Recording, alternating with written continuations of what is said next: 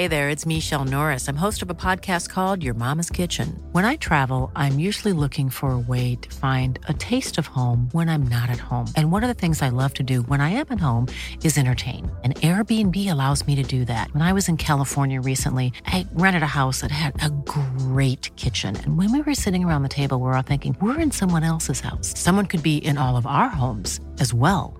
If you have a home, but you're not always at home, you have an Airbnb. Your home might be worth more than you think. Find out how much at airbnb.com/slash host.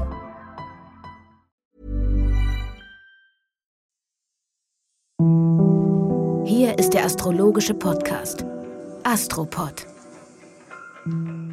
Und das ist die 96. Folge des Astropods und damit die letzte Folge im Jahr 2021. Aber ich kann euch sagen, die hat es in sich. Hier ist der fantastische Alexander van Schlieffen. Zusammen mit der wunderbaren Kati Kleff. Das ist eine Premiere, denn das ist eine Kooperation zwischen deinem und meinem Podcast.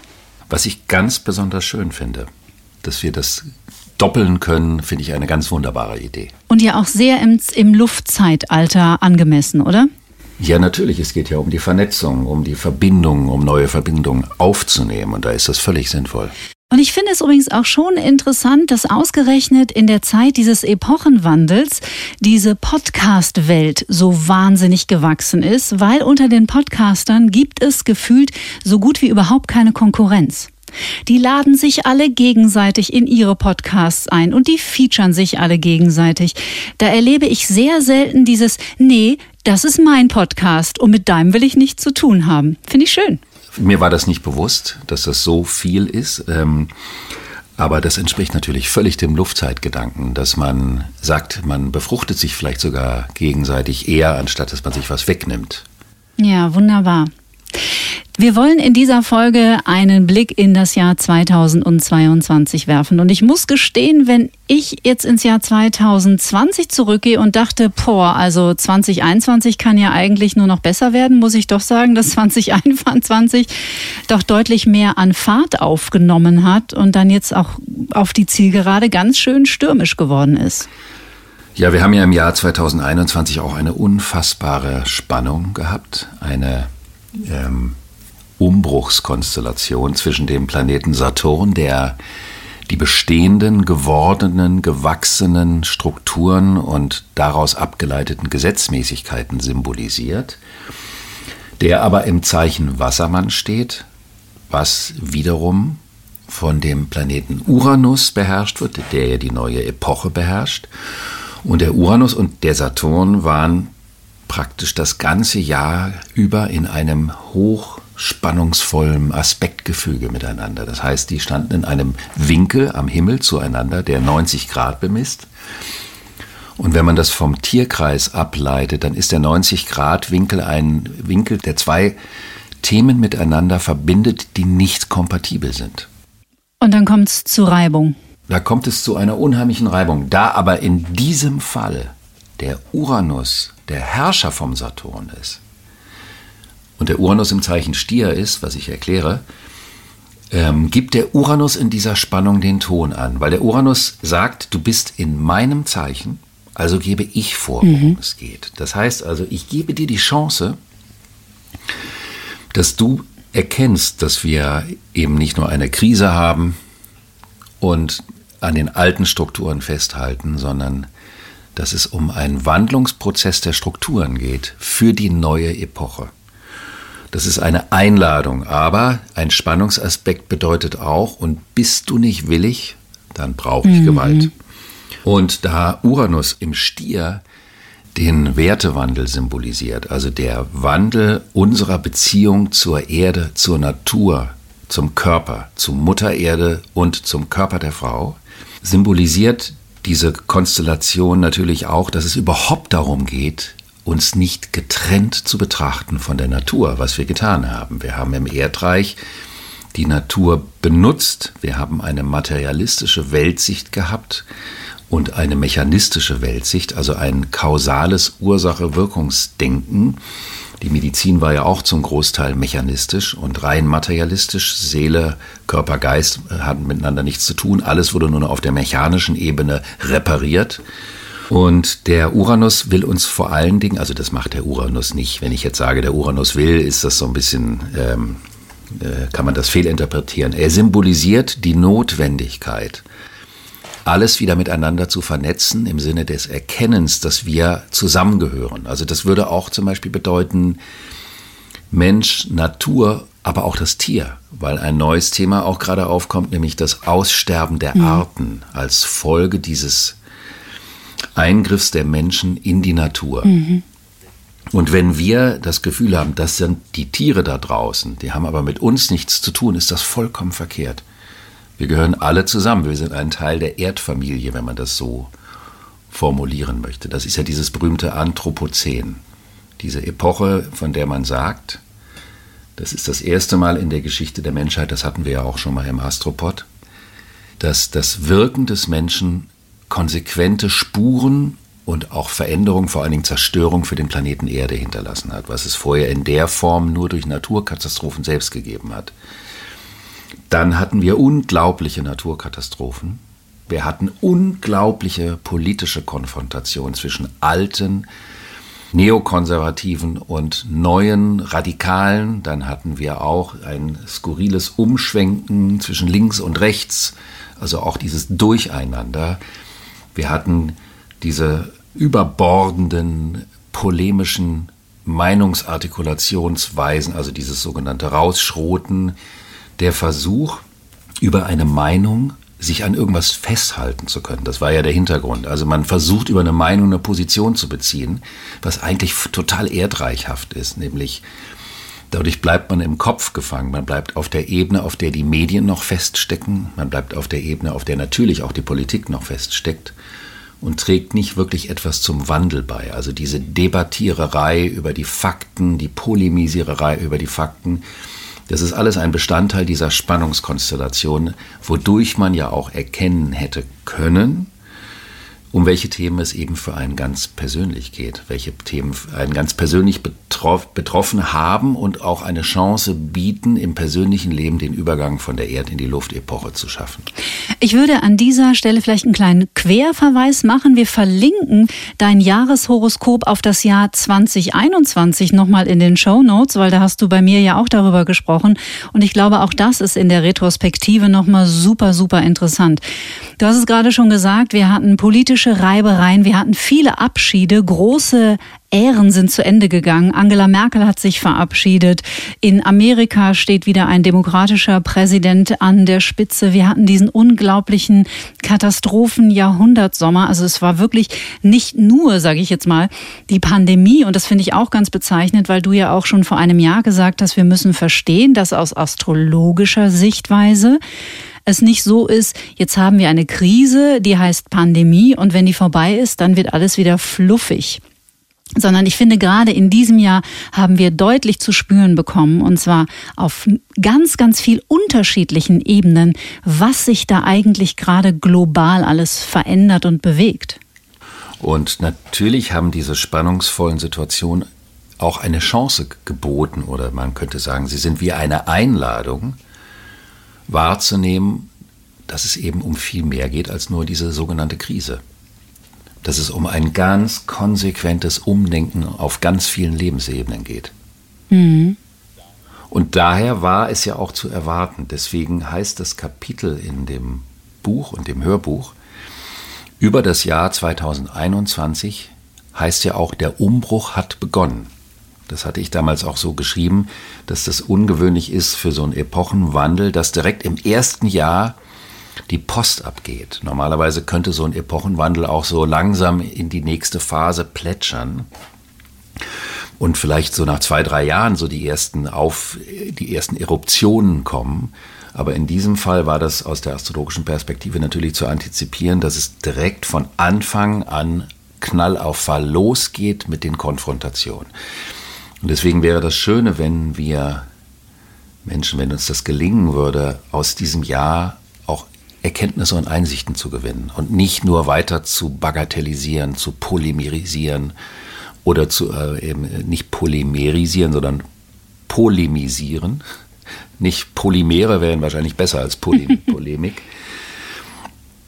Und eben auch mit diesem ganzen Meinungsding aufzuhören, sondern sich wirklich zu fragen, was erkenne ich, worum es mhm. gehen könnte. Ich versuche den größeren Respekt vor der Szenerie zu haben, anstatt mich mit meiner kleinen, vielleicht gar nicht so relevanten Meinung da in den Vordergrund mhm. zu stellen. Was nicht bedeutet, dass man nicht kritisch ist, dass man nicht tätig ist. Im Gegenteil, ne? Genau. Aber es ist eben der Punkt, dass man da anfängt, wo man anfangen kann und nicht da anfängt, wo das wie eine Projektion nur ist. Mhm. Also man sagt ja immer, es ist ja auch in einer Beziehung so.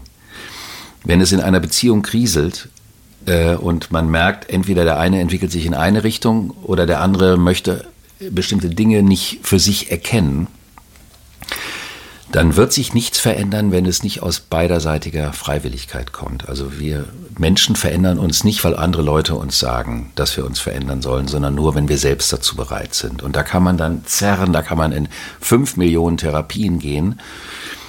Das hilft wirklich nur dann, wenn beide Beteiligten von sich aus eine Erkenntnis haben, dass es was zu verändern gibt.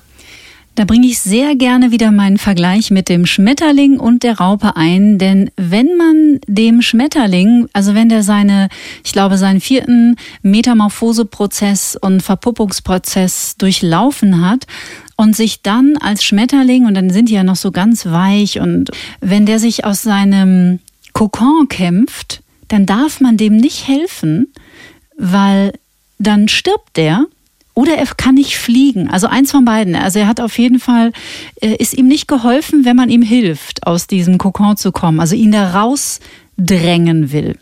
Ja, weil es ja darum geht, dass der Schmetterling durch seine eigene Erfahrung herausfindet, wie er fliegen kann. Genau. Und um die bringt man ihn ja. Das ist ja wie mit den Kindern. Wenn die, die Kinder müssen die Dinge selber ausprobieren. Das ist ganz wichtig. Man muss die Kinder nicht vor der Erfahrung schützen. Man muss sie davor schützen, dass sie vom Baum segeln. Aber dass sie nicht vom Baum segeln, finden sie nur raus, indem sie auf den Baum draufklettern. Und wie sie nicht vom Baum segeln und wie hoch sie klettern können und wie viel die eigene Erfahrung, das eigene Erleben mit dem Erfolgsgefühl und dem sich daraus ableitenden Selbstwertgefühl zu tun hat, das ist ja unabdingbar. Und klar geht es da um die Autonomie und diese Luftepoche in Anführungsstrichen fordert eine viel größere Proaktivität aller Beteiligten. Mhm. Also, dass alle Mitgestalter sind. Ich habe interessanterweise viele Gespräche ja mit den Menschen, die um das Jahr 1989 geboren sind. Ich sage mit Absicht 89 und nicht 90, mhm. weil 89 eine ganz wichtige astrologische Konstellation war, die wichtiger war als die 90er-Konstellation die so kommen und mir sagen, ach, irgendwie, das geht einem doch auf den Geist, immer nur sich selbst vermarkten und haben wollen und kaufen und noch mehr haben. Ist doch viel schöner, dass wir zusammen was machen und die über alternative Lebensformen nachdenken, irgendwelche Retreats gründen wollen oder solche Vorhaben, woran man sieht, dass der Wunsch nach Kooperation im Sinne der Aktivität gemeinsam was aufzubauen stärker wird. Aber diese Stimmen sind immer noch still, weil sie schaffen ja etwas, was noch nicht da ist und für das es noch keine wirklich adäquate infrastrukturelle Grundlage gibt, auf Basis derer die jetzt schon wissen können, wie das aussieht in der Zukunft. Und das ist eben auch, sagen wir mal, ein Duktus des Jahres 2021, dass die Erdreich-Anhängerstimmen lauter sind als die Stimmen, die schon auf dem Weg sind, weil die, die auf dem Weg sind, die müssen noch still sein, auch deswegen, weil sie an vielen Punkten natürlich in Anführungsstrichen noch nicht so viel vorzuweisen haben, weil es ja erst der Anfang des Anfangs ist. Oder es ist sogar mhm. das Präludium des Anfangs des Anfangs. Und diejenigen, die unbewusst spüren, dass ihr Ende gekommen ist, die kämpfen mit Pauken und Trompeten und die trampeln und die schreien und was weiß ich. Also ist klar. Das ist das, sage ich mal, uncharmante Szenario des Jahres 2021, selbstverständlich. Bevor wir einen Blick nach vorne machen, würde mich persönlich noch interessieren, und ich habe dir diese Frage vor einem Jahr auch schon gestellt. Du bist natürlich kein Hellseher und du bist kein Wahrsager. Du kennst die Konstellation, du weißt, da läuft gerade ein Epochenwandel und das ist was richtig Großes. Wenn du jetzt aber zurückblickst, so ganz persönlich auf diese letzten zwölf Monate, mit allen Ereignissen auf politischer Ebene, auf gesellschaftlicher Ebene, auf der äh, ökologischen Ebene etc. etc., hat dich das Jahr dann nochmal in den Ereignissen selbst echt ganz schön überrascht?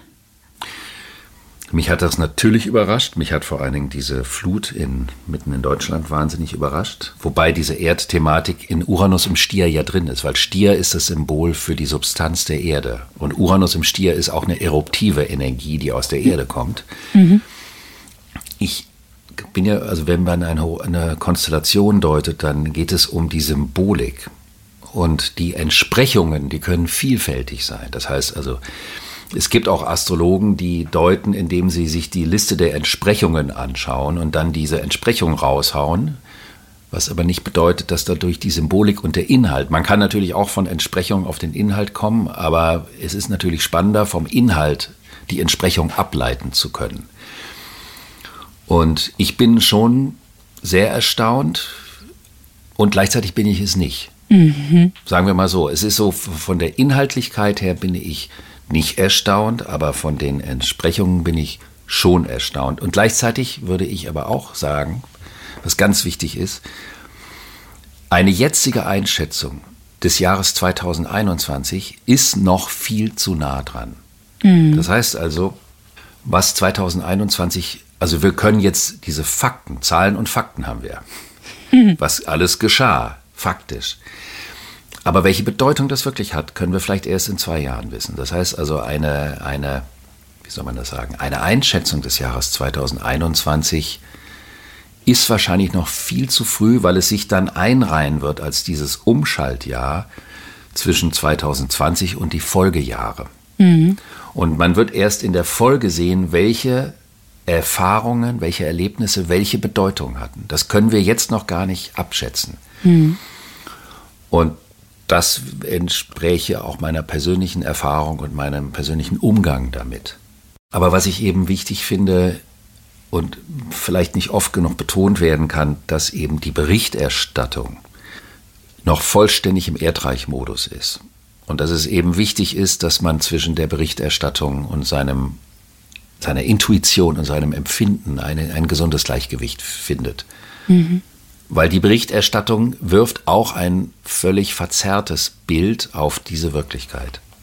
Mhm. Das wird sie selber sich so nicht eingestehen, weil sie sagt, das ist unser Modus, es ist unsere Art, über die Zahlen und die Fakten zu berichten und das ist unsere Aufgabe, richtig. Aber irgendwann wird man erkennen, dass das nur ein Teil der Wirklichkeit und nie die ganze ist.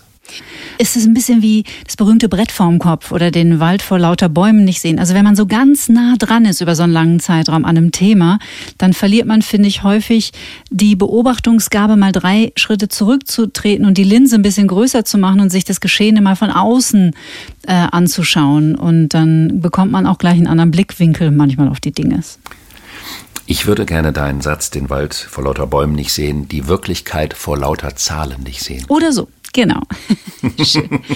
also das finde ich wunderbar, weil ich meine, wir hatten ja in diesem Jahr auch äh, viel miteinander zu tun. Uns hat ja auch das Luftreich irgendwie zusammengespült, was ja ganz wundervoll ist. Und ich muss sagen, was ich an dir immer sehr, sehr geschätzt habe und auch nach wie vor schätze, ist, dass du so eine unglaubliche Gelassenheit und auch ja schon Zuversicht ausstrahlst. Ich habe das Gefühl, wenn um mich herum alle Menschen gerade total durchdrehen, inklusive mir, dann sitzt der Herr von Schlieffen in Berlin und atmet tief durch und lehnt sich im Stuhl zurück und sagt, ja, das ist alles der Epochenwandel, ihr werdet sehen. Bist du noch gelassen? So weit leider bin ich noch nicht. Das wirkt oft so und natürlich vor allen Dingen, wenn es um den Umgang mit der Astrologie geht, mhm. dann wäre es gar nicht sinnvoll, äh, ungelassen zu sein, obwohl es auch Vertreter äh, meiner Zunft gibt, die äh, ihren Elan aus der Aufgeregtheit ziehen. Das ist ja Frage des individuellen Duktus. Aber meine Intention ist ja, dass die Konstellation Möglichkeiten aufbringen. und dass man auch aus Widrigkeiten Gestaltungsansätze ableiten kann. Das heißt also, mein Ansatz ist immer, den Punkt der Gestaltungsmöglichkeit zu avisieren und vorzuschlagen. Und das stimmt die Menschen natürlich optimistischer, ähm, weil sie das Gefühl haben, da ist nicht jemand, der sagt, dass alles katastrophal ist. Mhm. Aber letztendlich weiß ich gar nicht, ob das, was ich erzähle, wirklich so optimistisch ist. Es ist einfach nur vielleicht der Versuch aus der astrologischen Perspektive mit so ein bisschen äh, Vogelperspektive auf die ganze Szenerie zu schauen. Oder du bist schon viel mehr Buddha, als du weißt. als ich ein kleines Baby war, hatte ich eine so große Plauze, dass ich äh, so Fettringe hatte und dann wurde ich das Michelin-Männchen genannt. Das ist nicht nett. Das war aber süß. Bei kleinen Kindern ist das schön, wenn die einen schönen Speck haben. Ja, das schöne Speckbeinchen. Genau, das ist herrlich. aber ich, ich äh, finde es immer schwierig, man kann seine eigene Entwicklung ja nicht selbst beurteilen. Mm. Es ist ganz schwierig, das ist manchmal so ein Modus, äh, aber ich halte das für ganz kompliziert, weil man sich selber ja auch nicht sehen kann. Also mein Bild für die Selbsteinschätzung ist so, wenn du vor mir sitzt oder ich vor dir, wir sehen uns gegenseitig so wie wir uns selbst nie sehen können, weil wir ja nie aus uns raustreten können. Und selbst ein Spiegelbild ist nicht das gleiche wie die physische Wahrnehmung. Wenn du dreidimensional mhm. vor mir sitzt mit deiner, mit deinem Aussehen, mit deiner Ausstrahlung, mit deiner Aura, mit deiner Energie, das siehst du selber nie. nee. Ja, und das ist äh, etwas, wir können das selber nicht einschätzen. Mhm. Und deswegen ist die Spiegelung, dass wir Menschen haben, die uns spiegeln, und zwar auch persönlich, im persönlichen Leben, dass wir Menschen haben, die uns auch mal sagen, was machst du eigentlich hier, was machst du eigentlich da, ist ganz wichtig, damit man ein Gefühl dafür bekommt, wo man unter Umständen steht. Aber das selbst beurteilen zu wollen, halte ich für, für eine mühsame Angelegenheit. Mhm. Ich habe ja immer dieses Bild, ich simplifiziere ja manchmal die Dinge ganz gerne, wenn ein Hund sich selbst im Spiegelbild sieht, dann fragt er sich auch, was soll denn das jetzt? Mhm. Der Spiegel ist ja für den Hund nicht geschaffen oder der Hund nicht für den Spiegel. Der braucht den in seinem Leben nicht. Der will mit einem anderen Hund was zu tun haben. Und dann steht er plötzlich vor sich selber. Da sagt er auch, hast du eigentlich eine Meise? Und die Erfindung des Spiegels ist für die, ähm, sagen wir mal, psychologische und kulturelle Entwicklung der Menschheit eine absolut äh, phänomenale Geschichte. Die Selbstwahrnehmung in einem gespiegelten Bild für die Wirklichkeit zu halten. Dann der Versuch, sich in dieser Selbstwahrnehmung zu optimieren. Dann an das Bild zu glauben, was man sieht. Dann im Internet diese ganzen Filter, die Identifikation mit dem Selbstbild durch den Filter und dann der Glaube an das Bild. Und da sind wir schon wieder bei Moses und Aaron und dem goldenen Kalb in der Wüste von Sinai. Mhm. Nämlich in dem Moment, wo man es nicht greifen kann, ein äh, goldenes Kalb, also ein, ein Sinnbild zu schaffen, an das man dann glaubt, weil man es festhalten kann. Und so ist es mit dieser ganzen Bildergeschichte natürlich auch. Aber das ist ein Thema, da würde ich dich eher darum bitten, dass du mich bremst, weil das ja auch dann was mit der Malereigeschichte zu tun hat und mit der berühmten Bilderverbrennung der, der Ikonen und was das für einen Einfluss auf das Verständnis von Bild und so weiter hat. Das ist ein so tolles Thema, aber dann kommen wir nicht in das nächste Jahr. Also das Schöne ist, wir werden ja auch im nächsten Jahr noch viel miteinander zu tun haben. Und äh, ich hoffe, dass viele ZuhörerInnen, äh, die Get Happy hören, den Astropod dann jetzt abonnieren und vielleicht auch umgekehrt, damit wir das Netzwerk noch ein bisschen vergrößern.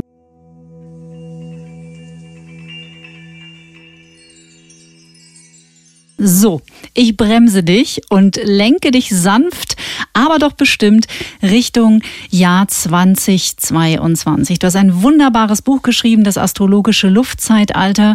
Welchen Titel, welche Überschrift hat denn dieses kommende Jahr in diesem Buch bekommen? Oder hat es überhaupt ein eigenes Kapitel bekommen? Das Jahr 2022 hat ein eigenes Kapitel bekommen. Das hat aber nur den Titel 2022. Okay.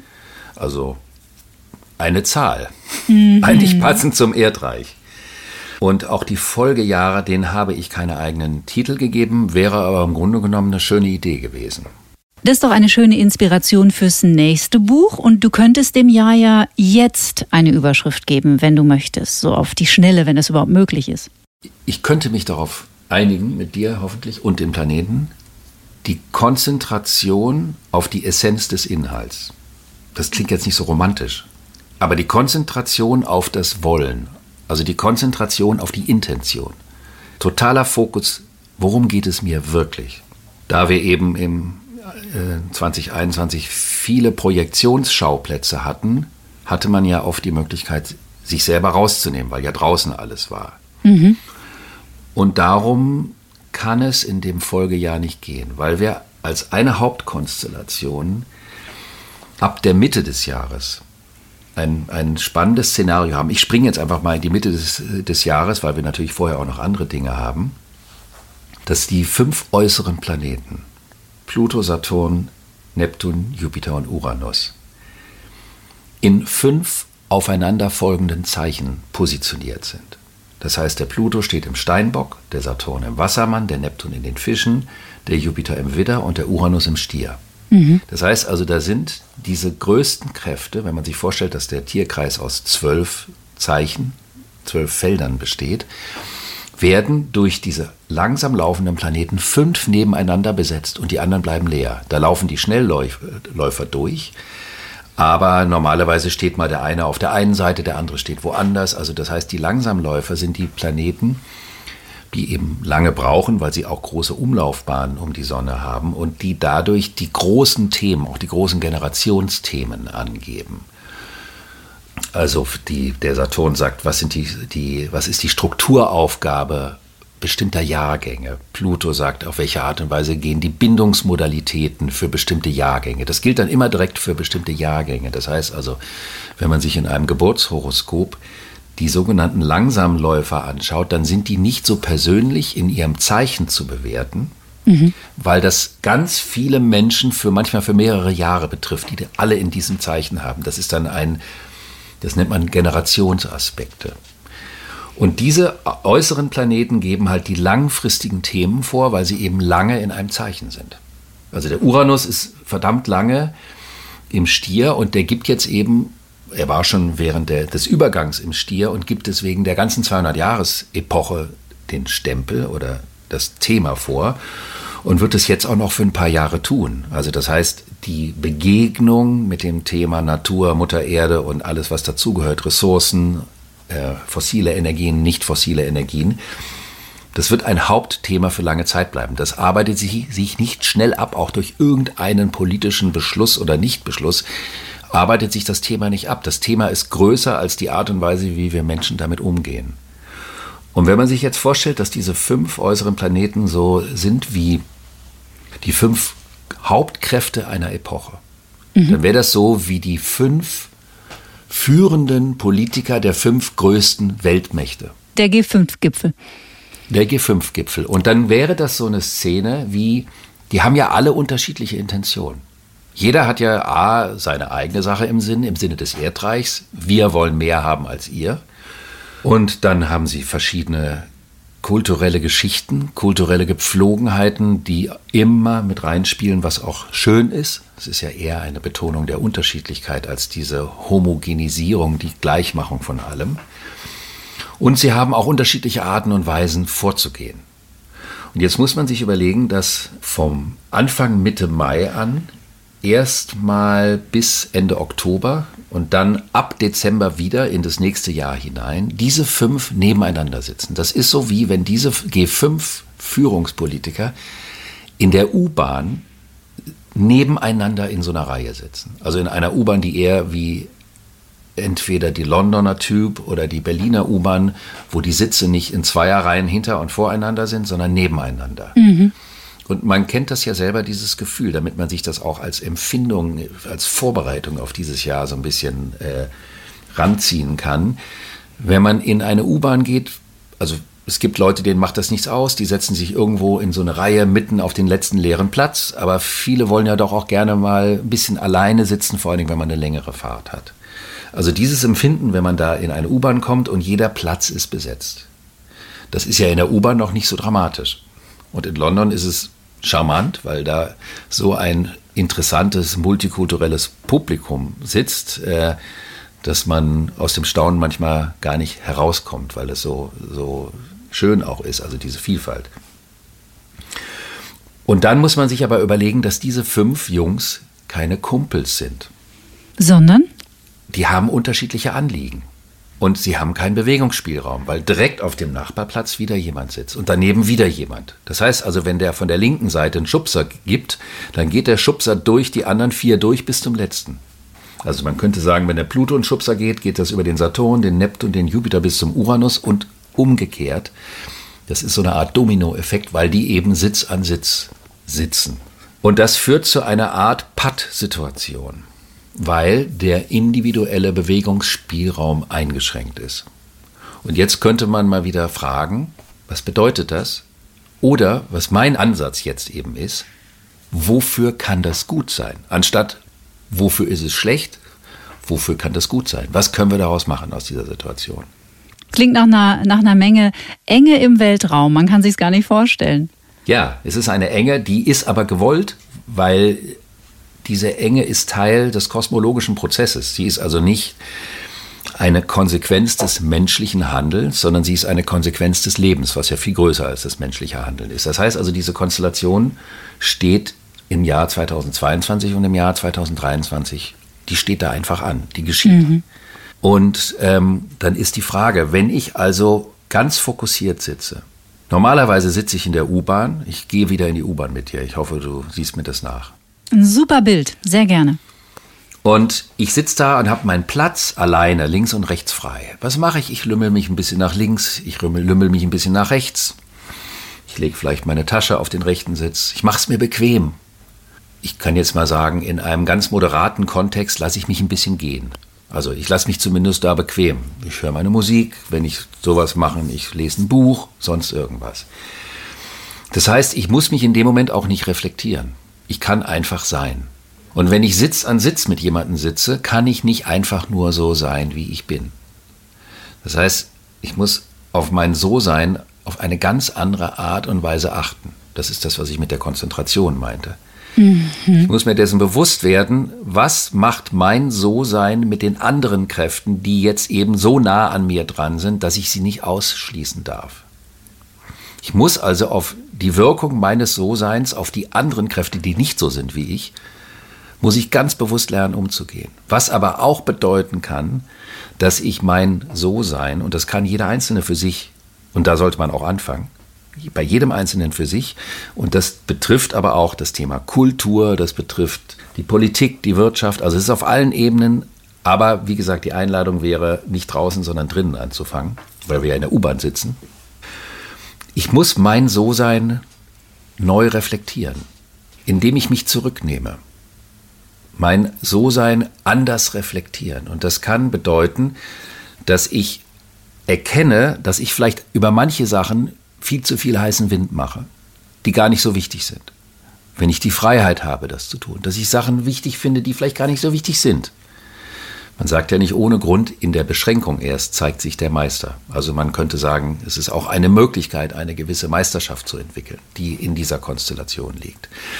Das betrifft auch nicht nur das So-Sein, sondern die aus dem So-Sein sich ergebenden Intentionen, die wir haben. Also was wir machen wollen. Was haben wir vor? Warum haben wir das vor? Müssen wir das so vorhaben, wie wir es vorhatten oder glaubten vorhaben zu müssen? Durch das Einwirken der Nachbarn muss ich mir genau überlegen, wie kann ich das, was ich machen möchte, so machen, dass es mit dem, im Einklang mit dem größeren Ganzen ist. Das muss nicht verkehrt sein.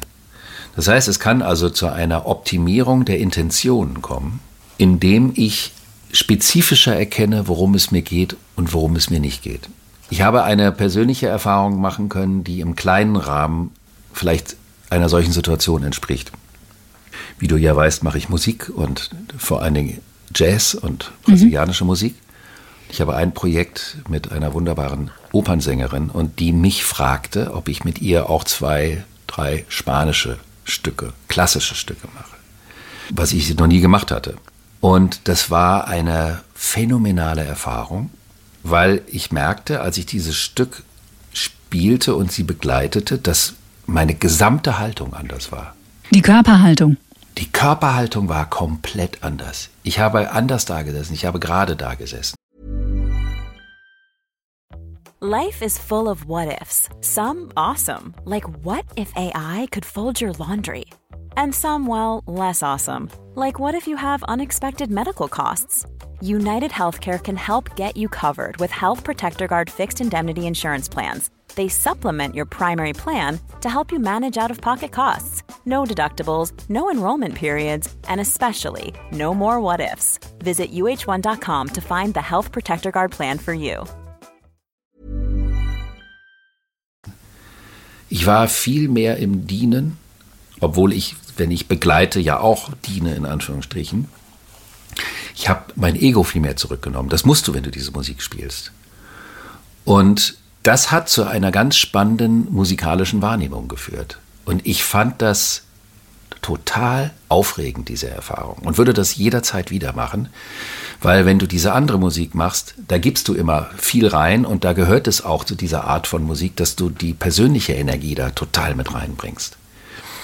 Das ist natürlich jetzt ein, ähm, in Anführungsstrichen, ein harmloses Beispiel, aber es ist ein Beispiel einer Reduktion auf einen Moment, der vielleicht in dem Moment zu einer Zurücknahme führt, aber im Nachhinein zu einer Erweiterung führen kann. Und so verstehe ich diese Abfolge dieser fünf Planeten auf diesen fünf U-Bahnen sitzen, was man daraus für sich ziehen kann. Und wenn man das vorher weiß, kommt man gar nicht erst in die Situation, dass man dann in dem Moment, wo man sich plötzlich bedrängt fühlt, das Gefühl hat, warum werde ich jetzt bedrängt? Man kann ja sagen, wenn die Planeten das auf dem Plan haben, dann soll das so sein, dann steht das an. Und dann geht es einfach nur um die Frage, was kann ich daraus machen, anstatt ich will es nicht.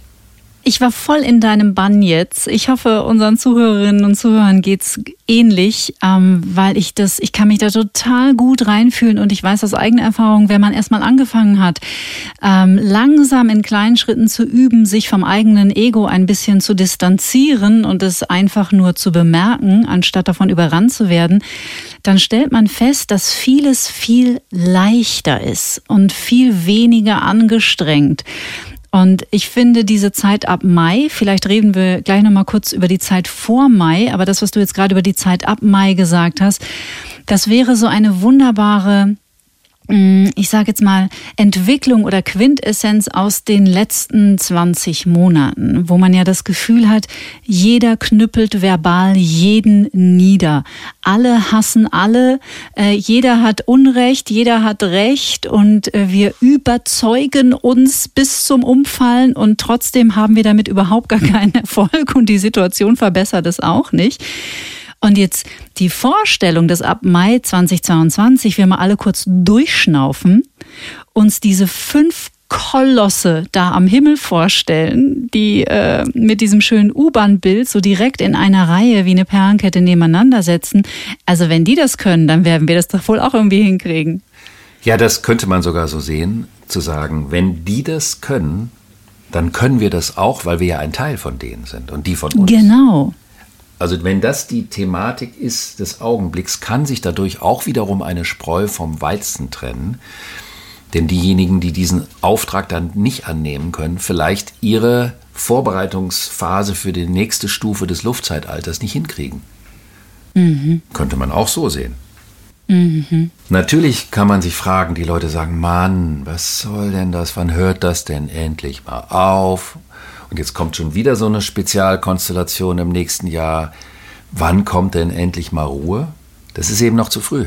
Und wenn die Konstellation so ist, dann heißt das auch, dass wir die hinkriegen können. Sonst wäre sie ja nicht so, weil wir damit ja verbunden sind. Und deswegen ist auch die Frage, wann hört Corona auf oder wann hört Corona nicht auf, gar nicht diejenige, um die es geht. Wenn man die Rolle, die dieser Virus in der Welt hat, alleine, vielleicht auch nochmal zusammenfassenderweise zu sagen, die Tatsache, dass wir den physischen Kontakt nicht mehr haben können draußen. Erdreich, Körper, physischer Kontakt geht nicht mehr. Wegen etwas, was wir über die Atmung luftreich nach draußen gehen. Wir müssen physische Masken tragen und unseren eigenen Atem wieder einatmen, in der, hinter der Maske. Das ist wie eine doppelte Paradoxie in sich. Dann gewinnt der Wert an Begegnungen oder der Wert von Begegnungen wird erneuert, weil Begegnung etwas Exklusiveres geworden ist. Begegnung ist nicht mehr ein Konsumartikel, wie wir im Erdreich ja auch nur noch ohne Ende konsumiert haben in der Vergangenheit, sondern Begegnung ist etwas Besonderes. Dann ist die Begegnung in die virtuellen Kanäle geschoben worden. Alle Zoom, Zoom, Zoom, Zoom. Mhm. Das ist ja auch luftreich. Dieses Netz ist ja auch ein Teil dieser Epoche, eine neue Art der Begegnung. Durch die Doppelung der Begegnung von Zoom zu in echt wird so, werden so viele Fragen aufkommen. Und ich glaube, dass vielleicht auch viele sich dessen noch gar nicht so bewusst sind, was das auf der Ebene alleine mit uns Menschen macht, dass das alleine schon ein Wertewandel des menschlichen Miteinanders antriggert. Das, was uns existenziell wichtig ist, bekommen wir nicht. Dadurch können wir über diesen Wert neu reflektieren. Wir müssen neue Umgangsformen finden, wie wir miteinander umgehen, wie wir uns begegnen. Und all das ist eine Konsequenz einer Situation, die wenn man sie nur als Krise begreifen würde und froh ist, wenn sie vorbei ist, um dann zurück zum Alten zu gehen, keine wirklich tiefgreifenden Konsequenzen hätte. Mhm. Interessant. Wie beobachtest denn du aus astrologischer Sicht die Entwicklung der sozialen Medien? Da hat es ja 2021 auch ganz schön gescheppert. Äh, Totalausfall bei Facebook, WhatsApp, Instagram. Jan Böhmermann hat einen riesen Facebook-Skandal aufgedeckt. Immer mehr Menschen wandern ab. Also auch da habe ich das Gefühl, ähm, da findet gerade ein Wandel statt. Und das finde ich in Hinsicht auf das Luftzeitalter, auf diese Vernetzung natürlich besonders spannend. Auf jeden Fall, weil die Netze wurden ja physisch in der Erdepoche kreiert. Es wurde ja in der Erdepoche ganz viel geschaffen, was wir überhaupt erst im eigentlichen Sinne in der Luftepoche nutzen können. Aber die Intention zwischen vielen äh, dieser Strukturen sind vom Erdreichgedanken bei vielen Menschen gesteuert. Mhm. Daher geht es um die Intention. Das heißt also, man könnte sagen, dass diese Skandale oder Probleme ähm, ein Indikator dafür sind, dass da zu viel Erdreich-Muff noch in den Gesinnungen der Betreiber drin steckt und dass das dasjenige ist, was raus muss. Man hatte auch das Gefühl, dass 2021 sehr viel in die Sichtbarkeit gekommen ist, dass vielleicht äh, viele, viele Jahre sein Unwesen äh, unentdeckt treiben durfte. Geht das so weiter nächstes Jahr? Das würde in dem Fall auch weitergehen, weil der Nachbar ja sofort mitkriegt, was du machst. Mhm. Von der Seite her und vor allen Dingen geht es natürlich um das Klären der Strukturen, mit denen man noch im Alten hängt, um Platz zu machen für das Neue. Mhm. Also ich verweise noch einmal an alle, die es noch nicht gehört haben, auf das Horoskop 2021, weil jetzt auch diesen ganzen Epochenwandel nochmal durchzukauen, das würde einfach hier total den Rahmen sprengen. Aber am Thema Beziehungen möchte ich natürlich mit dir trotzdem nicht ganz vorbei. Wie sieht sie denn aus, die Beziehung im Jahr 2022?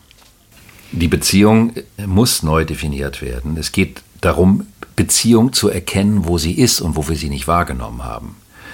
Wir haben Beziehung zu reduziert betrachtet.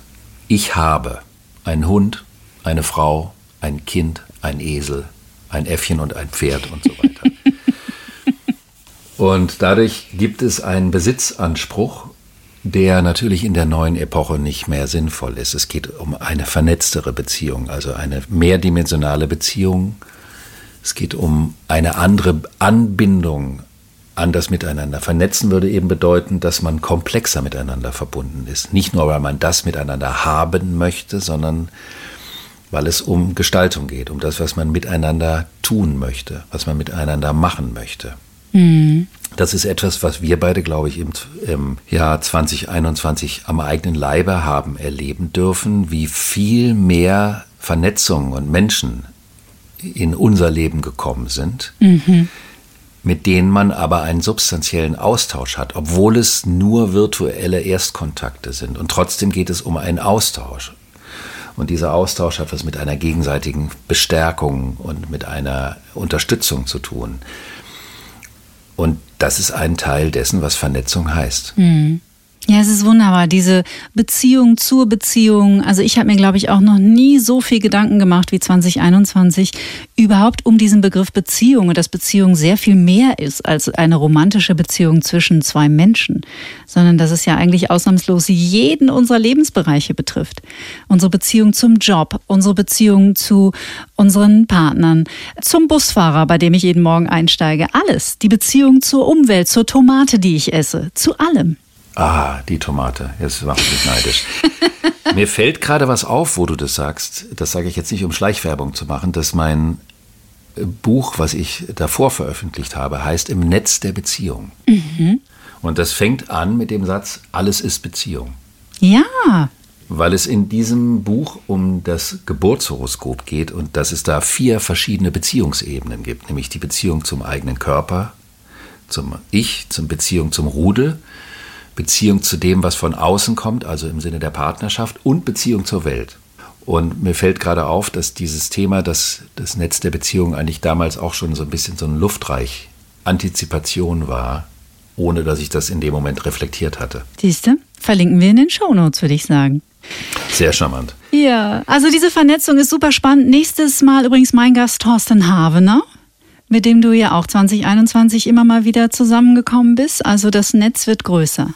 Ja, wir hatten zum Beispiel diese, diese Geschichte. Thorsten und ich haben uns über das Netz kennengelernt, hatten eine Netzvorbeziehung, aber wir sind uns in echt begegnet. Mhm. Und das war dann wie so ein Sahnehäubchen und macht natürlich dann doch noch den Moment, den Klick, den es braucht, damit die, die Verbindung eine ganz andere Qualität mhm. hat. Das war bei uns beiden ja auch so. Wir sind uns ja dieses Jahr auch das erste Mal persönlich begegnet. Das ist wohl wahr. Aber nicht nur einmal, glücklicherweise. Ja, glücklicherweise. Lieber Alexander, also wir haben jetzt mal diese Big Five ab Mai angeschaut. Was passiert denn bis Mai? Tröpfelt das Jahr 2021 noch so ein bisschen so weiter, wie es jetzt momentan sich entwickelt? Also Tröpfeln ist. Eine Untertreibung. Ja, äh, Tröpfeln ist gar kein Thema, weil die, die Spannung die, dieser Konstellation des Jahres, die ja bis zum 24. Dezember ging, die wirkt noch lange nach. Ich habe auch schon oft, äh, in, auch in meinen persönlichen Horoskopdeutungen erwähnt, dass ähm, die Konstellationen, wenn sie während eines Epochenwandels stattfinden, im Sinne der in Anführungsstrichen Wirkung länger andauern. Die wirken ja nicht im kausalen Sinne, aber sie symbolisieren einen energetischen Zustand. Und dadurch der, man kann sagen, dass der Epochenwandel die Einzelkonstellation multipliziert. Wenn man sagt, diese Konstellation ist dann und dann fertig, dann würde das bedeuten, dass man gut beraten ist, bis zu diesem Zeitpunkt bestimmte Dinge erledigt zu haben. Weil man dann schneller nach vorne kommt. Also dass man innerhalb einer Konstellation das Thema der Konstellation für sich klärt.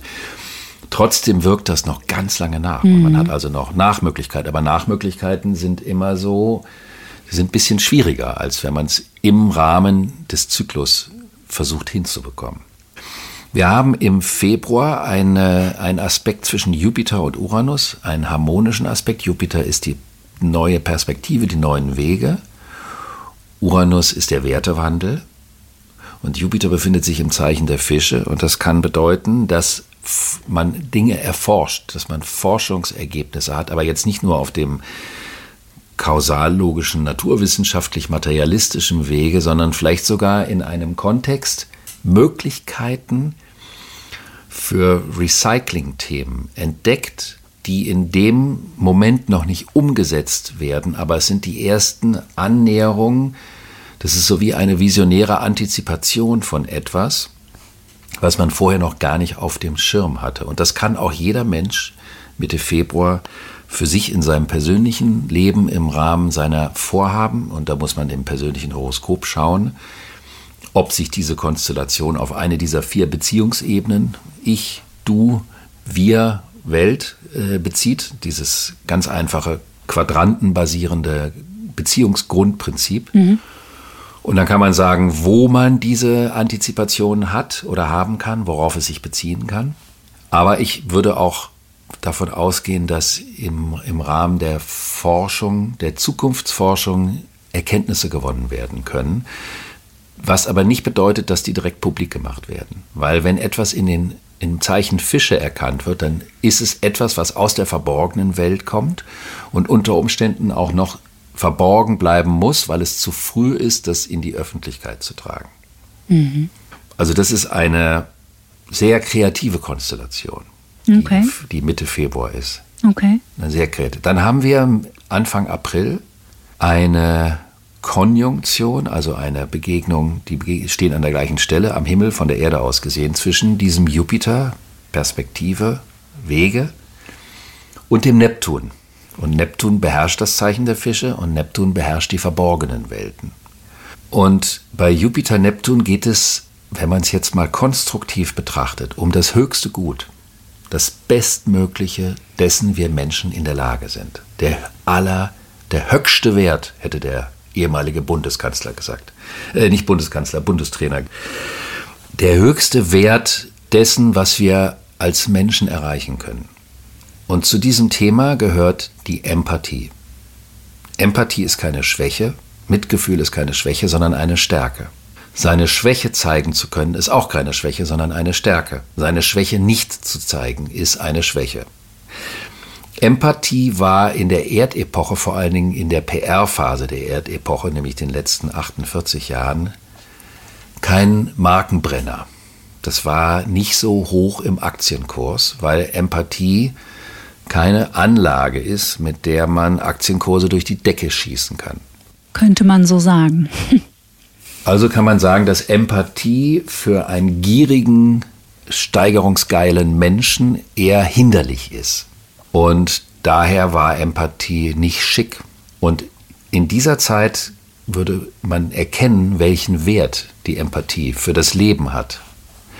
Und zu dieser Empathie kann auch ganz schlicht und ergreifend das Bewusstsein der Zusammengehörigkeit all dessen, was auf der Welt ist, gehören. Also das nicht mehr trennen. Hm. Dann bezieht sich das für jeden einzelnen Menschen die höchste Vision, die ich von einem Thema habe. Also das Thema, was ich aus mir machen kann, ich. Was ich aus der Partnerschaft machen kann, du wie die Familie lebendiger werden kann, wir, oder was meine eigene gesellschaftliche Manifestation anbelangt, Welt. Die höchste Vision, die man hat. Klingt ganz schön. Es ist eine, es ist eine schöne Konstellation. Diese Konstellation führt uns im Sinne des höchsten Wertes auch an den tiefsten Ursprung.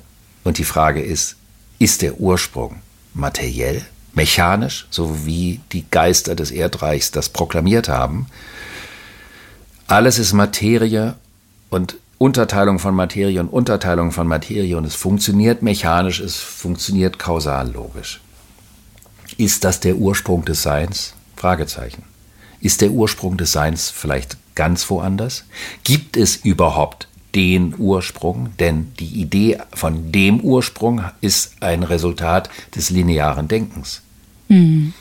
Weil da gibt es einen Anfang und ein Ende und dazwischen eine gerade Linie, auf der man schön viel Geld verdienen muss und dann war es das. Mhm. Die Frage ist, diese Anfang-Ende-Thematik ist eine Sichtweise auf das Leben. Die Frage ist auch, ob wir diesen Gedanken des Anfangs und des Endes in diesem ursprünglichen Sinne überhaupt brauchen. Also hinsichtlich eines bestimmten Prozesses. Okay, wir machen eine Baumaßnahme, wir wollen was umbauen und wir nehmen uns vor, das fängt an einem bestimmten Zeitpunkt an und dann soll es bitte wieder aufhören, weil es fertig ist. Das ist was anderes. Es geht hinsichtlich des Lebensursprungs. Also könnte das die Fragestellung mit sich bringen nach dem spirituellen Ursprung des Lebens. Und dieser Aspekt kann die Kultur betreffen, mhm. weil die Kultur der letzten Jahrzehnte ziemlich weit weg vom spirituellen Ursprung war. Sehr, sehr weit weg. Es gab zwar einzelne Figuren, bei denen das nicht der Fall war. Interessanterweise gehört ein Fisch dazu. Nämlich? Der Anish Kapoor ist ein indisch, aus, also aus in Bombay geborener, aber in London lebender Bildhauer, mhm. der diese riesen Spiegelsachen macht oder so Löcher in die Erde, wo man das Gefühl hat, das ist eine Fläche und dann ist es ein ganz tiefer Raum. Es ist immer so ein Kippen zwischen flache und tief. Mhm. So ein mystisches Erlebnis. Zurück zur Astrologie. ich habe mir diesen Exkurs erlaubt, weil er zum Thema Jupiter-Neptun mhm. passt. Weil Neptun mit der Spiritualität und dem Ursprung des Bewusstseins der Seele oder wie man das nennen möchte. Und eben auch in dem Sinne mit einem Paradigmenwechsel in der Kultur zu tun. Okay. Und ich finde eben, dass Kultur manchmal auch ein wunderbarer Anschauungsmoment für astrologische Konstellationen sein mhm. kann. Jetzt verschone ich unsere Zuhörerinnen mit mehr Kultur. Wir kehren zu der nächsten Konstellation, nämlich dann am 4. Mai ist die. Ich habe mir übrigens mit Absicht die Freiheit genommen, bei manchen Konstellationen Mitte Februar und bei der jetzt das Datum zu nehmen. Ja, klar. Deswegen, weil das Datum nicht so wichtig ist. Es ist zwar der Tag, aber es geht um den Zeitraum, in dem die stattfindet. Ein, ein harmonischer Aspekt wiederum zwischen Jupiter und Pluto. Und äh, das ist der Geschäftsaspekt. Also da geht es um das Aufstöbern von neuen Verbindungen und Geschäftsmöglichkeiten, die aber eben nicht im Erdreichsinne gemeint sind. Also das ist eine gute Zeit, wenn man eine Idee hat, dass man etwas multiplizieren kann oder dass man etwas woanders neu anbindet, dann ist dieser Aspekt sehr hilfreich dafür. Mhm. Dann haben wir einen ganz, ganz, ganz mega wichtigen Aspekt am 31.07. Das ist richtig der Kracher. Da läuft der Drachenkopf im Zeichen Stier auf den Uranus. Der Drachenkopf ist ja das Dharma in Anführungsstrichen, also das Zukünftige, nicht das Gewohnte, nicht das Vertraute, nicht das, woher wir kommen, wie wir wissen, wie es geht, sondern das, wie wir den Sprung in eine zukünftige Bewusstseinsebene schaffen können, indem wir etwas ausprobieren, von dem wir der Meinung waren, das lohnt sich gar nicht. Aber manchmal ist ja diese Banalisierung, des, indem man sagt, es lohnt sich nicht, auch eine Art Angst, einen Sprung in etwas zu wagen, von dem man denkt, das bringt einen Alt vom Alten ab. Der Uranus und der Drachenkopf begegnen sich am 31.07. Mhm. Und das ist für die Bewusstwerdung über den Epochenwandel und über die Notwendigkeit, die Verbindung zum Körper Erde, zur Mutter Erde herzustellen und die Nichttrennung nicht mehr aufrechterhalten zu können, ein gigantischer Schub. Das kann also sein, das ist kein Aspekt wie andere, die so ein großes äußeres Ereignis mit sich ziehen müssen, aber es kann einen totalen Bewusstseinswandel einleiten. Also dass die Menschen sagen, jetzt reicht es, es geht nicht mehr. Es ist Natur und es gehört zusammen. Und jetzt ist Schluss mit der Trennung. Also ich persönlich, wenn ich das bewerten darf, das ist ja auch eine Bewertung, finde das einen sehr, sehr, sehr schönen Aspekt. Und das ist eben auch wichtig, weil sich auch jeder in seinem eigenen Leben da fragen kann. Wovon kann ich jetzt endlich loslassen? Das Loslassen bezieht sich auf alte Bindungsmuster aus dem Erdreich mit dem Versprechen, Kontrolle und Sicherheit zu behalten. Mhm. Und zu sehen, dass durch diese Kontrolle und diese Sicherheit eine Reduktion der Verbindungen stattfindet, weil ich mich an einer Stelle verklumpe. Und diese Konstellation möchte eine Öffnung. Eben die Erkenntnis auch, dass die unterschiedlichen Lebewesen miteinander verbunden sind, heißt ja auch eine Öffnung der Verbundenheit in mehrere Beziehungsebenen hinein. Mhm. Und auf diese Konstellation, muss ich wirklich sagen, freue ich mich sehr. 31.07. jetzt schon fett im Kalender angestrichen. genau. Und dann geht der ähm, Jupiter am 28. Oktober, der, der wird rückläufig und der geht dann nochmal zurück in das Zeichen Fische und wandert am 20. Dezember wieder in den Widder zurück. Das heißt also, der ist eine Zeit lang in dieser vierten von den fünf Positionen, geht dann nochmal zurück in die dritte, wo er mit dem Neptun, der setzt sich dann dem Neptun auf den Schoß und dann geht er wieder auf seinen eigenen Stuhl. Und also von, von Ende Oktober bis Ende Dezember, zwei Monate, sitzt er nochmal auf dem Schoß vom Neptun, um dann auch in das Folgejahr hinein wieder den vierten Platz in der Fünferreihe einzunehmen. Mhm. Jupiter im Widder bedeutet, die neuen Wege in die Tat umzusetzen. Jupiter steht für die neuen Wege und die neuen Perspektiven. In den Fischen brütet man das aus, geht man schwanger. In den Widder möchte es umgesetzt worden. Das heißt ja bei Wallenstein, kühn war das Wort, weil es die Tat nicht war, weil Wallenstein so viel nachgedacht hat und sich nicht entschieden hat, nicht gehandelt hat. Und Jupiter im Widder ist der Drang, etwas Neues anzufangen und in die Tat umzusetzen. Also für alle, die uns zuhören, die vielleicht Großes vorhaben und das Gefühl haben, oh shit, warum dauert das so lange und ich bin mir unsicher, die Unsicherheit ist okay. Oh, wie entlastend. Schön. Das ist ja manchmal das Tröstende an den astrologischen Konstellationen, dass die bestimmten zögerlichen Momenten, die in uns sind, dass die vielleicht sogar der kosmischen Gesamtkonstellation entsprechen und dadurch mhm. angemessen sind und wir nicht permanent linear funktionieren müssen. Mhm. Das wären die großen Konstellationen des Jahres. Ja, vielen Dank. Das waren sie, die Konstellation 2022. Man darf sich diese Folge natürlich zwei oder dreimal anhören, auch gerne im Laufe des Jahres, weil man ja dann doch immer wieder was Neues entdeckt.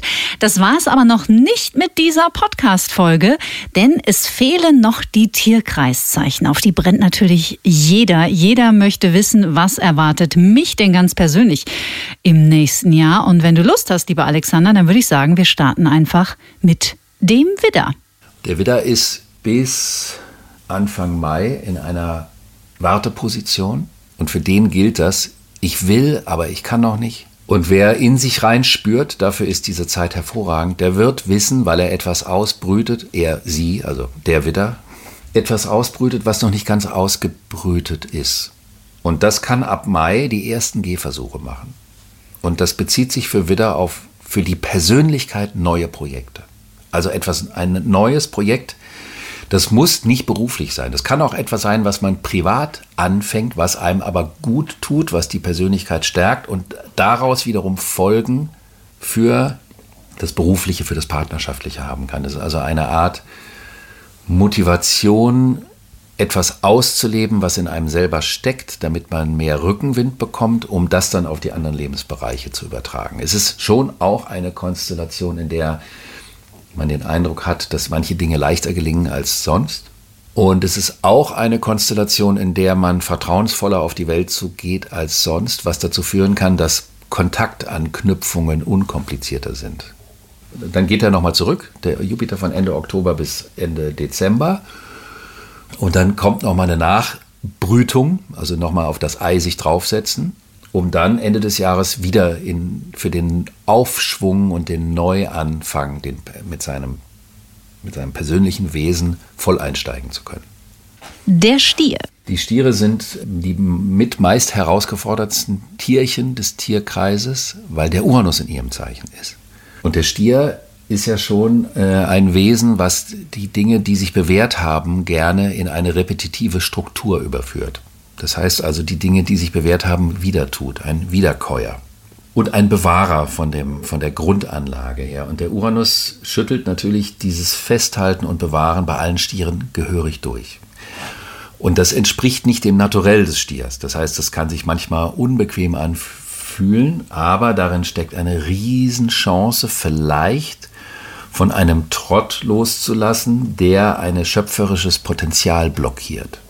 Also der Uranus hat immer eine Freisetzung von mehr Kreativität im Visier. Jetzt ist es natürlich so, dass der, die, die Stierchen zwar bis, ich sag jetzt mal Anfang Mai und dann eben auch in der Zeit zwischen Ende Oktober und Ende Dezember im Kontext ihrer Netzwerke und Freunde inspirierende Impulse bekommen können, wie sie sich diesen neuen Situationen stellen. Und dann wollen sie auch, aber dann kann es sein, dass eben zwischen Anfang Mai und Ende Oktober so ein Gefühl ist, ich stehe wie im Nebel und trotzdem spüre ich, dass ich das Alte nicht mehr weitermachen kann. Das ist aber in Ordnung so. Der Nebel ist in Ordnung, weil eben da innerlich was ausgebrütet wird. Da, wo es für die Widder anfängt, müssen die, die Stiere ausbrüten. Und das heißt, dass die Stiere schon auch das Jahr 2022 und auch das Folgejahr geduldig sein dürfen, aber das Vertrauen entwickeln können, dass sie, wenn sie bereit sind loszulassen, in ihnen sich was wächst und ausbrütet, was dann Ende 2023 ihnen bewusst und greifbar wird und dann gibt es einen Aufschwung in das Neue hinein. Dann wechseln wir in die Zwillinge und das ist ja auch für dich ganz interessant. Die Zwillinge sind immer interessant. Das ist ja das Thema der Zwillinge. Interessant. Für die Zwillinge geht es auf der einen Seite um den Abbau der mentalen Gewissheiten. Also der Zwilling denkt sich ja auch gerne seine Welt und versucht zu verstehen und der Verstand hat aber Grenzen. Also das ist so eine richtige Erdreich-Luftreich-Übergangsthematik. Die Überbetonung, die Überschätzung des Intellekts zugunsten des klugen Wissens, des Erlebens, des Empfindens. Das ist also eine Herausforderung und das kann zu so Geschichten führen, dass der Zwilling erzählt und erzählt und plötzlich selber das Gefühl hat, was rede ich eigentlich für einen Scheiß. Das wäre eine gute Selbsterkenntnis in dem Moment, um zu merken, ich muss nicht alles verstehen, um Sicherheit zu haben. Dann ist das Thema der beruflichen Verwirklichung ein großes Thema. Also es kann eine Zeit sein, in der sich gute neue Möglichkeiten auftun im beruflichen, also auch im Sinne von neue Allianzen, die zukunftsträchtig sind, aus denen sich auch später neue Netzwerkbeziehungen ergeben, die stabilisierend auf die Position auswirken. Das heißt, aus dieser Perspektive ist es ein Jahr, in dem es sehr wichtig ist, sich um die Verbindlichkeit in den persönlichen Partnerschaften sowohl als auch die neu anbahnenden potenziellen Partnerschaften oder Vernetzung im Beruflichen sich darauf einzulassen. Das nicht nur, weil der Zwilling kann ja mal so, oh ja, mal ganz nett, ich gucke mal hier und da und dann ziehe ich weiter und bin überall und nirgends zugleich. Dieser Modus ist nicht angemessen in dieser Zeit für den Zwilling. Er kann dadurch aber natürlich einen ungeheuren Substanzwachstum äh, mit sich bringen, sowas. Hochinteressant. Ich mache das hier gerade frei, aber ich glaube, nach dem Zwilling kommt der Krebs. Das siehst du genau richtig. Puh. Ganz genau. Der Krebs möchte es genau wissen in seinen Begegnungen. Der möchte genau wissen, also der hat keine Lust auf lau mehr. Alles, wo lau, was nur lau und nett ist, da hat er überhaupt gar keine Lust. Das ist aber schon länger so, das Thema. Er braucht inspirierende Begegnungen. Er ist auch gewillt, sich tiefer einzubinden, was jetzt sowieso von Hause aus dem Krebs eher liegt als anderen Zeichen. Aber hier geht es darum, die Wahl, die ich persönlich treffe. Warum möchte ich mit welchen Menschen zu tun haben? Was habe ich für eine Erfahrung mitgebracht? Aus dem Erdreich, im Übergang zum Luftreich. Mit welchen Menschen merke ich, kann ich den Weg in die Zukunft weitergehen? Welche Art von Beziehungen sind Erdreich-Dinger, die einfach überhaupt nicht mehr inspirierend und auch für neue, alternative oder ungewöhnliche Wege offen sind? Und dieses Offensein für das Neue ist eben auch temporär, nämlich in dieser Zeit von Mai bis Ende Oktober, kann dann auch seine Konsequenz im beruflichen Wirken haben. Mhm. Also es ist ein, äh, für den Krebs geht es darum, wirklich am Ball zu bleiben. In den Begegnungen und in den Konsequenzen, die die Begegnungen für das, die berufliche Verwirklichung haben. Mhm. Der Löwe, wird er faul unterm Baum liegen und auf die nächste Antilope warten oder wie sieht sein nächstes Jahr aus? Das Problem für den Löwen ist, dass er in diesem Jahr de facto mehr faul unterm Baum liegen kann als in anderen Jahren, weil die Antilopen nämlich vorbeikommen und er sie nicht suchen muss. Oh. Das heißt, es geht für den Löwen schon um ernste Begegnungen, aber es tun sich viele Optionen auf sowohl für geschäftliche als auch für persönliche Partnerschaften. Und die kommen. Und da kann man auch schnell einsteigen. Die Intention ist aber nicht eine, wo es um das Au passant geht, also so mal schnell was mitnehmen und dann wieder weiterziehen, sondern die Grundanlage oder das Grundwollen bezieht sich auf eine klar abgegrenzte Begegnung oder Beziehung. Um die zu finden, gibt es aber leichtfüßige Optionen. Das ist wie ein Paradox, aber so ist halt die Astrologie. Mhm. Wird sich meine liebe Freundin Verena König freuen. Die hat jetzt sicher aufmerksam zugehört. Ist das eine Löwin? Ja, das ist eine Löwin. Und dann heißt sie auch noch König? Ja. Es ist ja nicht zu glauben. Die Königin der Löwen. Es ist, das ist ja nicht zu fassen. Dann geht's in den, in den September und in die Jungfrau. Und dann geht's in die Jungfrau. Bei der Jungfrau geht es um die Vorsicht in der Beziehung. Und die Idee, planen zu können. Zu wissen, ich plane jetzt zum Beispiel die Bausparverträge innerhalb einer Partnerschaft. Also ich meinte jetzt die symbolischen Bausparverträge. Also wie man, wenn man das plant, wenn man diese ganzen Dinge so im Voraus plant, jetzt machen wir das, dann machen wir das, dann machen wir das, dann hat man so eine Art Sicherheitsweg vor sich. Und das ist etwas, was die Jungfrau zum Kotzen findet mittlerweile, was ihr selbst zum Hals raushängt, obwohl es ihrem eigentlichen Temperament, nämlich sich vorsichtig in kleinen Schritten durch das Leben zu bewegen, entspricht. Sie will mehr ihre eigene Kraft und ihre eigene Power spüren und ist ja normalerweise etwas verschraubt, sowohl in der Liebe als auch überhaupt. Und das wird in diesem Jahr hinsichtlich des Beziehungslebens sich alles etwas auflockern. Da kommt ein frivoler Begegnungszug. Es kann also sein, dass es Begegnungen gibt, die dem alten Beziehungslebensmodell nicht mehr entsprechen, was ja auf einer gewissen Ernsthaftigkeit begründet war weil man ja was vorhat im Bausparvertrag, plötzlich irgendwelche leichtfüßigen Kandidaten da durchs Leben äh, geschwirrt kommen und die einem eine Option auf etwas viel unkomplizierteres bieten, was aber auch dem Wegfall dieser Planungssicherheit entspräche. Also da müssen auch keine großen Verträge am Ende des Jahres bei rauskommen. Es geht um eine andere Art, sich auf ein Miteinander einzulassen. Und das im Epochenwandel. Also praktisch jetzt dieses Kleinteilige vor dem Hintergrund des Epochenwandels. Es wird sicher nicht langweilig. Das sollen wollen wir nicht haben, oder? Nee. Das mögen wir ja sowieso nicht. Die Waage. Für die Waage geht es um mehr Verantwortung. Auf der einen Seite. Und auf der anderen Seite mehr Freiraum in den Bindungen. Das ist auch mal wieder so ein zauberhaftes Paradoxon. Das heißt, wenn ich die Sicherheit in einer Bindungsstruktur, also nicht in dem Sinne der Planung wie bei der jungen Frau, sondern bei der festen Bindungsstruktur. Wenn ich da eine Sicherheit habe, dann muss ich ja nicht unbedingt so viel Verantwortung für mich übernehmen, weil ich ja die Sicherheit aus der Bindung ziehe. Mhm. Wenn ich aber merke, dass diese Sicherheit in der Bindung mich einengt in meinem kreativen Potenzial und das kreative Potenzial mehr ausschöpfen möchte, dann muss ich mehr Verantwortung für mein kreatives Potenzial übernehmen. Und ich habe ja auch schon oft erwähnt, dass ich mit dem Begriff der Verantwortung eine absolut positive Konnotation habe, weil Verantwortung den Menschen veredelt. Ein Mensch, der keine Verantwortung für irgendein Stück Leben trägt, ein Lebewesen, ein Stück Land, ein Apfelbaum, der kann nicht als Person wachsen oder veredelt werden. Das ist ohne Verantwortung nicht möglich. Also ist das eine schöne Thematik der Umstrukturierung, weg von der Sicherheit in der Bindung hin zu mehr Selbstmächtigkeit im Sinne des schöpferischen Prozesses. Das erfordert aber einen Umbau der Alltagsabläufe, damit das auch praktisch umsetzbar ist. Das also eine Aufgabe ist der Umbau der Alltagsabläufe, die vielleicht teilweise so ein bisschen eingerostet sind, wo man dann mit mehr Klarheit und vielleicht sogar mit Leichtigkeit so viel Neuorganisation reinkriegen kann, dass man Platz für die mehr Eigenverantwortung finden kann. Hm. Ich bin hellwach, denn hier kommt der Skorpion. Der Skorpion hat ja das Hauptthema Vertrauen. Und Vertrauen haben, Vertrauen bekommen oder Vertrauen schenken. Das ist dieses große Dreifach, der Dreifachmechanismus des Skorpion. Und der südliche Knoten, also der sogenannte Karma-Punkt, also die Vergangenheit, das Vertraute, befindet sich ja die ganze Zeit im Skorpion. Das heißt, Skorpione werden jetzt im zweiten Jahr des Epochenwandels nochmal so richtig auf die Punkte gestoßen, wo es ihnen mit dem Vertrauen schwerfällt.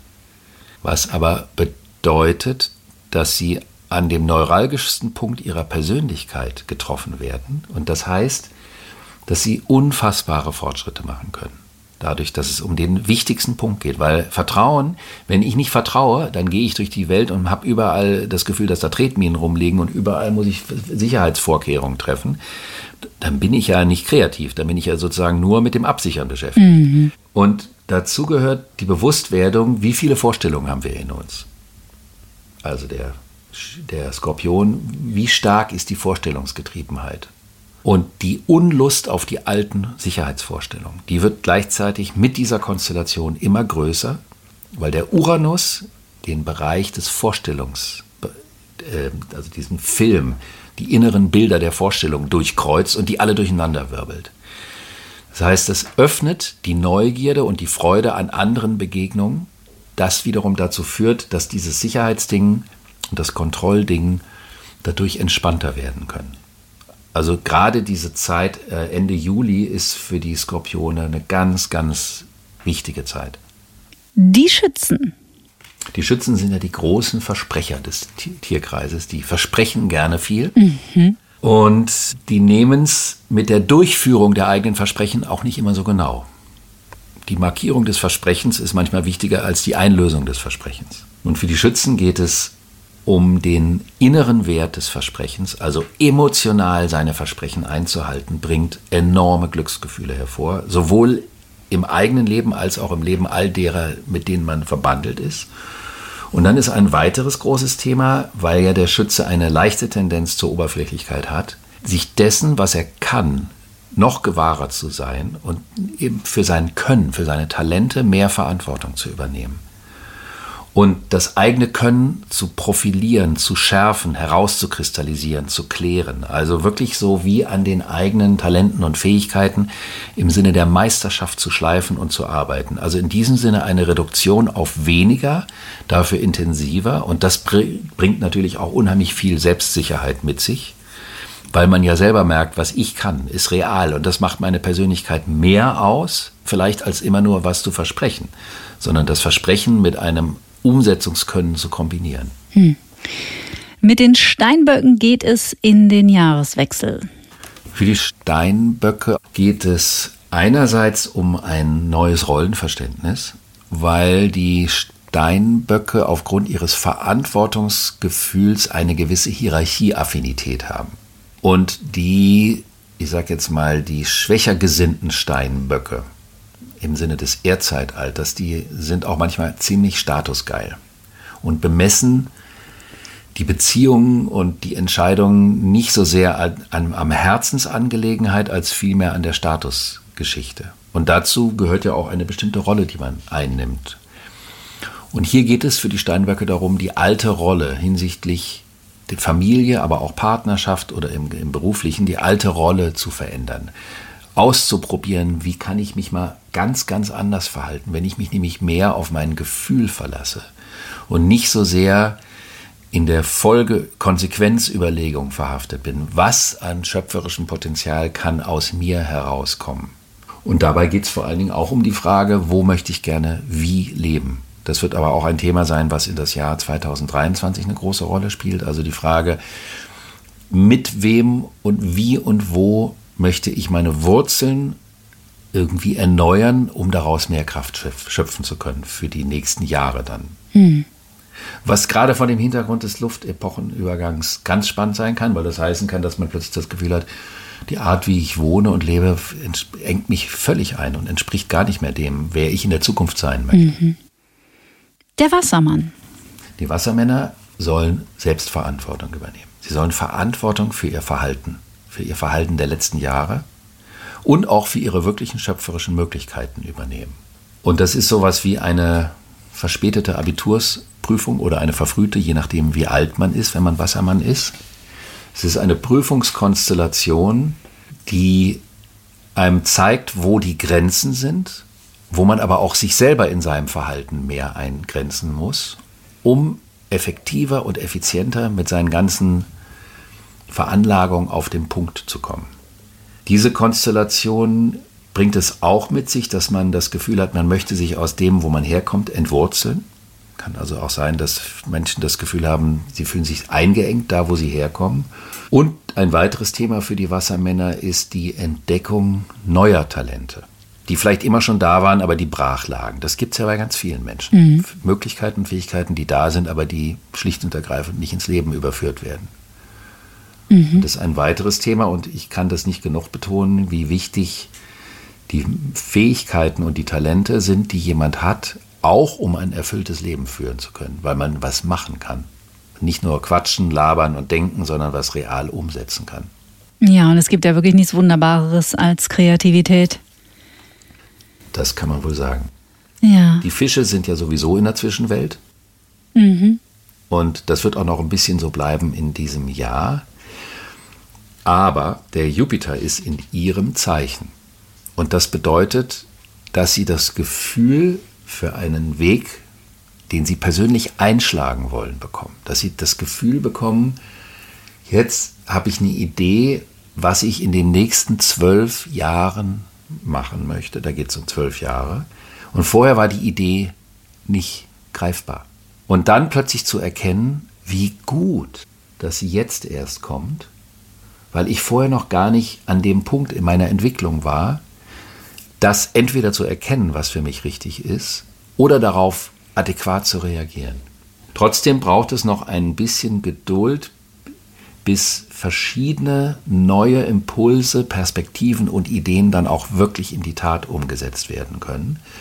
Aber das macht nichts. Das Gefühl, überhaupt einen Weg irgendwo zu sehen, der in den letzten Jahren nicht so sichtbar war, das ist ganz relevant und greifbar und das gibt einen Aufschwung.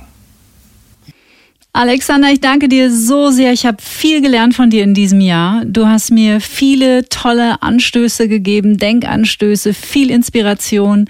Es war meine große Freude. Wir machen den Astropod zusammen seit diesem Sommer. Das war für mich eine komplett neue Erfahrung und ist es auch immer noch. Und ich hoffe, dass wir zwei noch 2022 das ein oder andere schöne Ding zusammen an den Start bringen.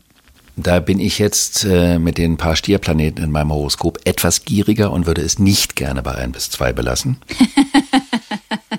und ich danke dir auch für deine wundervolle Art der des Entgegenkommens und der Ergänzung mit mir, weil wir ich mit dir so toll Ping-Pong spielen kann und du für mich eine so fantastische Partnerin bist und ein Gegenüber und mir so viel Inspiration bringst. Und dann, das darf ich auch sagen, deine wahnsinnige Zuverlässigkeit, deine absolute Professionalität, die pure Freude sind. Mm, das lasse ich gern so stehen. Ich wünsche dir ein gutes Rübergleiten ins neue Jahr. Und den nächsten Astropod gibt es am 7. Januar und die nächste Folge von Get Happy auch, dann mit Thorsten Havener. Wunderbar, da freue ich mich auch schon drauf. Alles Gute. Alles Gute allen für das neue Jahr.